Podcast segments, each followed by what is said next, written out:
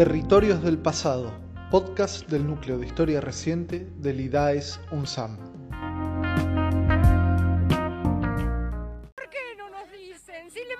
Buscamos eso nada más. Que, nos respondan nada más, después nos retiramos. Eh, mi hija estaba embarazada de cinco meses cuando se la llevaron. Mi nieto tiene que haber nacido en agosto del año pasado. Hasta ahora no he podido saber nada de él. Lo único que sabemos es que los chicos nacen, pero se los, eh, pero se los dejan en los establecimientos así, este, casas cunas con NN. Y no podemos encontrarnos nunca con nuestros nietos.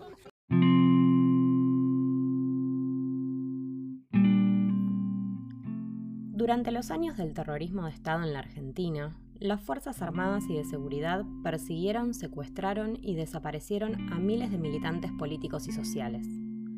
En el marco de esta represión, alrededor de 500 niños y niñas, hijos e hijas de estos militantes, fueron apropiados por los represores o familias allegadas, que los inscribieron como hijos propios o los adoptaron mediante procedimientos fraudulentos. Este crimen no solo implicó a las Fuerzas Armadas y de Seguridad, sino también a numerosos individuos y organismos civiles.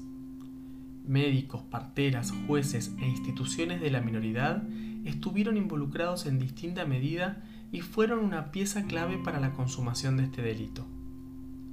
Si bien existieron diferencias regionales y entre centros clandestinos, por su magnitud y regularidad, la apropiación de niños es considerada un delito cometido de manera sistemática en el marco de un plan de exterminio. La búsqueda y el reclamo por estos niños comenzó tempranamente. Hacia 1977, un pequeño grupo de mujeres comenzó a organizarse y a demandar su aparición a escala nacional e internacional. Muchas de ellas ya formaban parte de Madres de Plaza de Mayo, otras se sumaron más tarde, al enterarse de la existencia del grupo. Así surgió Abuelas de Plaza de Mayo, que con los años se consolidó como el principal organismo abocado a la problemática específica de los niños apropiados. ¿Por qué los niños y las niñas fueron objeto de la represión durante la dictadura? ¿En qué consistió y cómo se ejecutó el delito de apropiación? ¿Cuáles fueron las respuestas que los organismos de derechos humanos y la sociedad argentina dieron ante estos hechos. ¿Cómo se llevó a cabo la búsqueda y qué dificultades tuvo?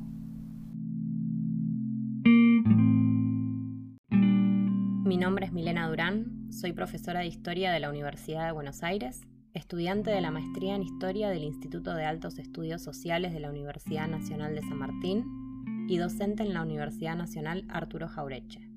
Mi nombre es Fabricio Laino. Soy profesor de Historia de la Universidad de Buenos Aires y doctor en Historia del Instituto de Altos Estudios Sociales de la Universidad Nacional de San Martín.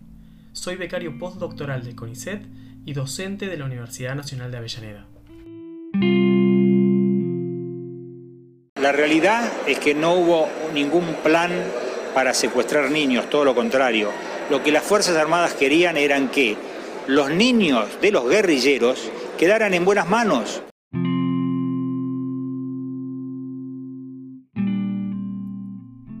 Terrorismo de Estado en la Argentina supuso una represión clandestina de dimensiones y características novedosas. Extendió a todo el territorio viejas prácticas como secuestros, detenciones ilegales, asesinatos, torturas y puso en marcha un plan sistemático de desaparición forzada de personas. Su accionar estuvo dirigido al exterminio de las organizaciones de izquierda y al disciplinamiento de la sociedad en su conjunto. ¿Cómo explicamos en este escenario la apropiación de niños y niñas? En primer lugar, el carácter clandestino de la represión hacía necesario negar los secuestros y ocultar el destino de los detenidos y desaparecidos.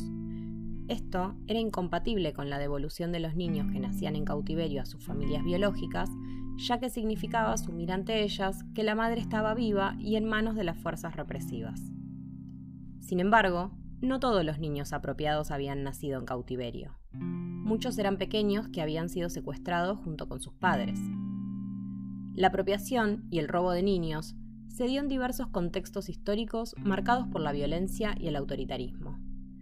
Para muchos regímenes que aspiraron a una refundación social, como la última dictadura argentina, los niños eran un objetivo privilegiado en tanto sujetos que podían ser transformados. Los militares argentinos justificaron la represión ilegal, la tortura y las desapariciones como parte de una supuesta guerra contra la subversión que llevaron adelante en defensa de la nación y de un modo de vida occidental y cristiano. De la misma manera, justificaron la apropiación de niños como un acto de salvación del supuesto peligro, abandono, odio y desamor que estos sufrían de parte de sus familias biológicas. Al quedarse con ellos, los alejaban de sus madres y familias consideradas subversivas y se aseguraban de convertirlos en lo que para ellos serían verdaderos argentinos. Las palabras que escuchamos del abogado defensor del ex policía y represor Miguel Echecolás nos muestran el fundamento ideológico que tenían los militares para cometer este delito también expresan la participación de otros actores e instituciones civiles como intermediarios en la entrega o recepción de los niños. Investigaciones científicas y judiciales han mostrado que la apropiación se asentó sobre mecanismos burocráticos previos. El manejo discrecional del destino de los niños catalogados como abandonados y su entrega en adopción con escasa investigación acerca de sus familias biológicas eran prácticas frecuentes en los juzgados e instituciones de menores desde mucho tiempo antes de la llegada de la dictadura. Sumado a esto, la inscripción de hijos ajenos como propios también era una práctica extendida en la sociedad que se decidía y se llevaba a cabo de manera privada. Todo este accionar se fundaba en la creencia de que una familia que acogía a un niño, por más que fuera por medios irregulares, le estaba haciendo un bien lo estaba salvando de un supuesto abandono. Las apropiaciones de niños cometidas durante la dictadura quedaron asociadas jurídica y simbólicamente a estas prácticas. Diferenciar ante los ojos de la sociedad la apropiación como un delito y el derecho a la identidad que tenían aquellos niños fue una tarea ardua para quienes debieron emprender posteriormente su búsqueda.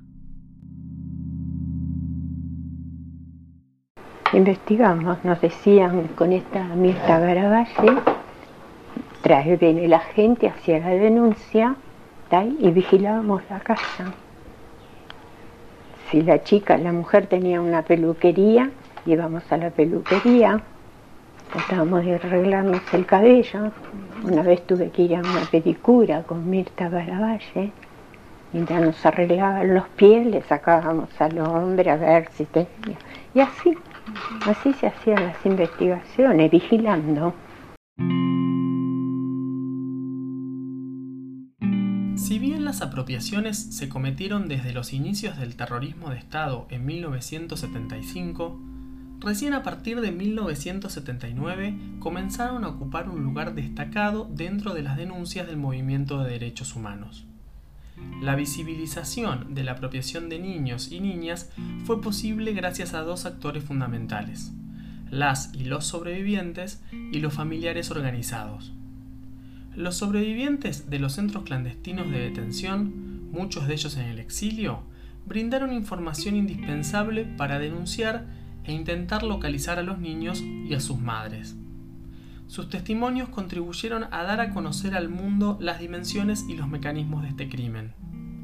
Los familiares cumplieron un papel clave al agrupar estos datos y testimonios dispersos y hacer que las denuncias individuales pasaran a integrar parte de un reclamo colectivo. Así se instaló el problema de los niños desaparecidos dentro de la agenda de reclamos de los organismos de derechos humanos y se formó una nueva agrupación, Abuelas de Plaza de Mayo. A fines de 1977, varias mujeres que integraban Madres de Plaza de Mayo decidieron organizarse para buscar colectivamente a sus nietos. En un primer momento, imaginaron que su reclamo encontraría una rápida solución y que su acción sería acotada en el tiempo. Por eso, en sus primeras solicitadas o ante organismos extranjeros, se presentaban como subcomisión de abuelas dentro de Madres de Plaza de Mayo o simplemente como madres abuelas. Sin embargo, la falta de respuesta por parte de autoridades militares y civiles y el aumento de los casos conocidos condujeron a una mayor intensidad y especificidad en las tareas de búsqueda.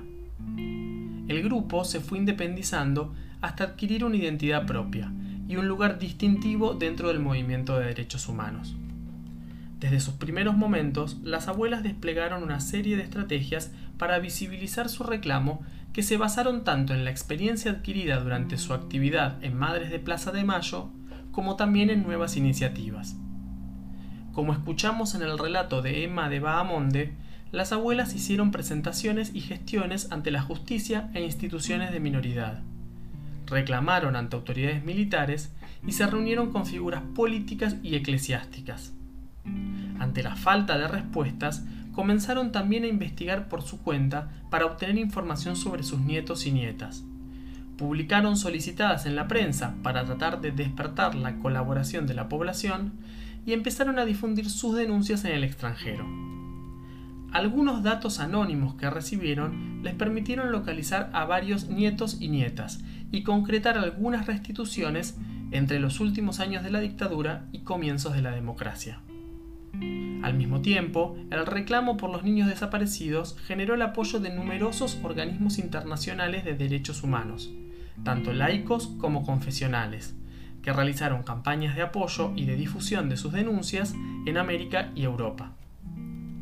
En los años finales de la dictadura, el progresivo derrumbe del poder militar habilitó a nivel nacional un contexto más receptivo para los reclamos de los familiares y organismos de derechos humanos. Si bien esto no se tradujo en un apoyo social masivo, hubo iniciativas que permitieron difundir la causa de abuelas dentro del país. Una de ellas fue la creación del Movimiento por la Recuperación de los Niños Desaparecidos, impulsada por el Premio Nobel de la Paz Adolfo Pérez Esquivel y el escritor Ernesto Sábato, que llevó adelante una presentación ante la ONU y una solicitada que juntó miles de firmas en Argentina y en el exterior. Algunos se equivocaron, se equivocaron porque se sobrepasaron, pero, pero los que están muertos en combate, por ejemplo, me parecen bien muertos. ¿Y que los niños hay que devolver a las abuelas? No, yo no, de los niños no sé demasiado, no sé hasta qué punto están desaparecidos. No, no sé hasta qué punto. ¿Qué hubiera sido ese chico si hubiera nacido en ese ambiente subversivo? Yo te contesto con una pregunta. ¿Cómo se está criando en manos de los asesinos? No, no se puede ir a los extremos, por los extremos. Ni un extremo ni el otro, como le dije antes, señora. Tras el retorno de la democracia, la investigación y difusión de los crímenes cometidos por la dictadura tuvo un alto impacto y llevó el tema al centro de la discusión política. Como acabamos de escuchar en el intercambio entre Estela de Carlotto y estudiantes de la Universidad de Buenos Aires en el año 1985, existían disputas entre algunos sectores que justificaban la represión e incluso cuestionaban o desconfiaban de las víctimas, y otros, representados por los familiares, que denunciaban los crímenes y reclamaban justicia. Con la asunción de Alfonsín, los familiares y organismos de derechos humanos tenían la expectativa de que el nuevo gobierno constitucional diera respuesta a sus demandas. Para abuelas, esto significaba lograr una pronta localización y restitución de sus nietos. Sin embargo, estas expectativas se vieron frustradas. Si bien en 1984 el informe de la CONADEP dedicó varios capítulos a describir la apropiación de niños, el juicio a las juntas no condenó a los comandantes militares por este delito, ya que no lo consideró un crimen sistemático. Por otra parte, aunque en los primeros años de democracia se crearon instituciones públicas abocadas a la búsqueda e identificación de los niños, como el Banco Nacional de Datos Genéticos en 1987 y la Comisión Nacional por el Derecho a la Identidad en 1992, las restituciones se dieron a cuentagotas y espaciadas. En general, se encontraban con diversos frenos judiciales y eran cuestionadas por una parte importante de la sociedad, incentivada a su vez por algunos medios de comunicación que buscaban invalidar el reclamo. No eran extrañas las opiniones como las de los estudiantes universitarios que acabamos de escuchar, que dudaban de la existencia de niños apropiados o cuestionaban el reclamo de abuelas. Durante las dos décadas posteriores a la dictadura, Abuelas debió dedicarse a sortear estas limitaciones y emprender la tarea de construir un marco jurídico y una legitimidad social para el reclamo por el derecho a la identidad. Sin embargo, fue recién en los primeros años 2000 que su causa logró instalarse en la sociedad y se tradujo en un crecimiento significativo de las restituciones. Hasta la fecha, 130 personas apropiadas durante el terrorismo de Estado pudieron conocer sus verdaderos orígenes y reencontrarse con sus familias. Aún quedan más de 300 casos por resolver.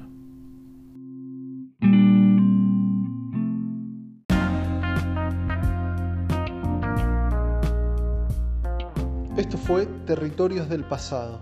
Si querés comunicarte con nosotros, podés escribirnos a núcleohistoriareciente.gmail.com o buscarnos en las redes. En Twitter somos Núcleo IDAES y en Facebook Núcleo de Historia Reciente IDAES UNSAM.